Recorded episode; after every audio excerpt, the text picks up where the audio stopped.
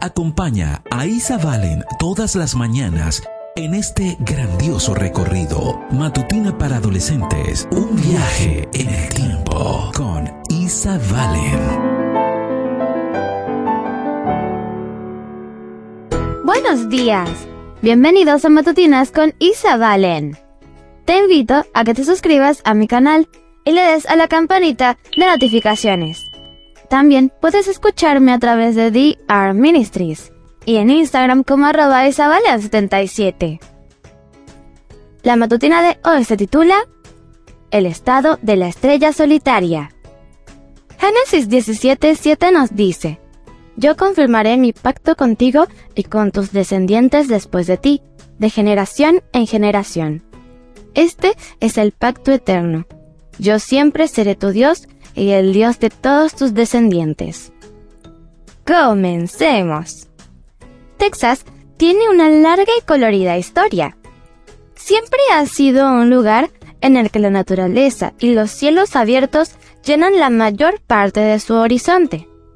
En la prehistoria, Texas fue el hogar de muchos mamíferos ahora extintos.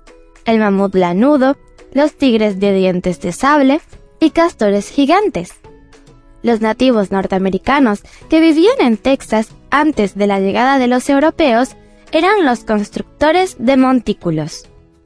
Los apaches, los comanches, los cherokee, los choctaw, los kickapoo, los kiowa y los wichita.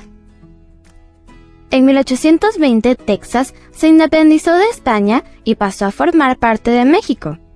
Texas empezó a recibir colonos estadounidenses por ejemplo, un gran grupo liderado por Stephen Austin. Y en poco tiempo, estos superaban en número a los mexicanos. El gobierno intentó controlar a estos grupos de extranjeros, pero los colonos no tardaron en rebelarse, y en 1836 Texas declaró su independencia de México. El general mexicano Santa Ana atacó el Álamo, un pequeño fuerte en San Antonio, y el ejército de voluntarios de Texas sufrió una derrota. Sin embargo, menos de dos meses después, Sam Houston capturó a Santa Ana y puso fin a los planes de México de retener a Texas. Los tejanos eligieron a Sam Houston como presidente, y 11 años después, el 29 de diciembre de 1845, Texas se unió a Estados Unidos como el vigésimo octavo estado. El término seis banderas sobre Texas surgió por los seis países que reclamaron y controlaron el territorio a lo largo de los años. España, Francia, México, la República de Texas, Estados Unidos y los Estados Confederados de América. Texas, apodado durante mucho tiempo el estado de la estrella solitaria, por la estrella que se encuentra en su bandera, tiene casi 700.000 kilómetros cuadrados. La frase, todo es más grande en Texas, proviene de los amplios espacios de pradera y desierto. Siempre se ha considerado el corazón del país ganadero y el hogar del vaquero. Es el estado más grande del territorio continental de los Estados Unidos y el segundo en superficie y población.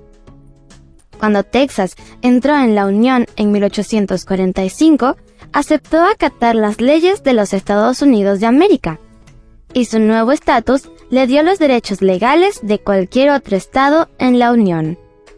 El pacto de Dios es muy parecido. Siempre seremos parte de él porque nos ha aceptado en la unión de su familia, y junto a nuestros padres espirituales, Adán, Noé y Abraham ya que mediante su pacto eterno con Dios nos hacemos sus hijos. Leamos una vez más el versículo. Génesis 17:7 nos dice, Yo confirmaré mi pacto contigo y con tus descendientes después de ti, de generación en generación. Y este es el pacto eterno. Yo siempre seré tu Dios y el Dios de todos tus descendientes. La matutina de hoy se tituló El estado de la estrella solitaria. Mañana te espero con otra interesante historia. Comparte y bendice.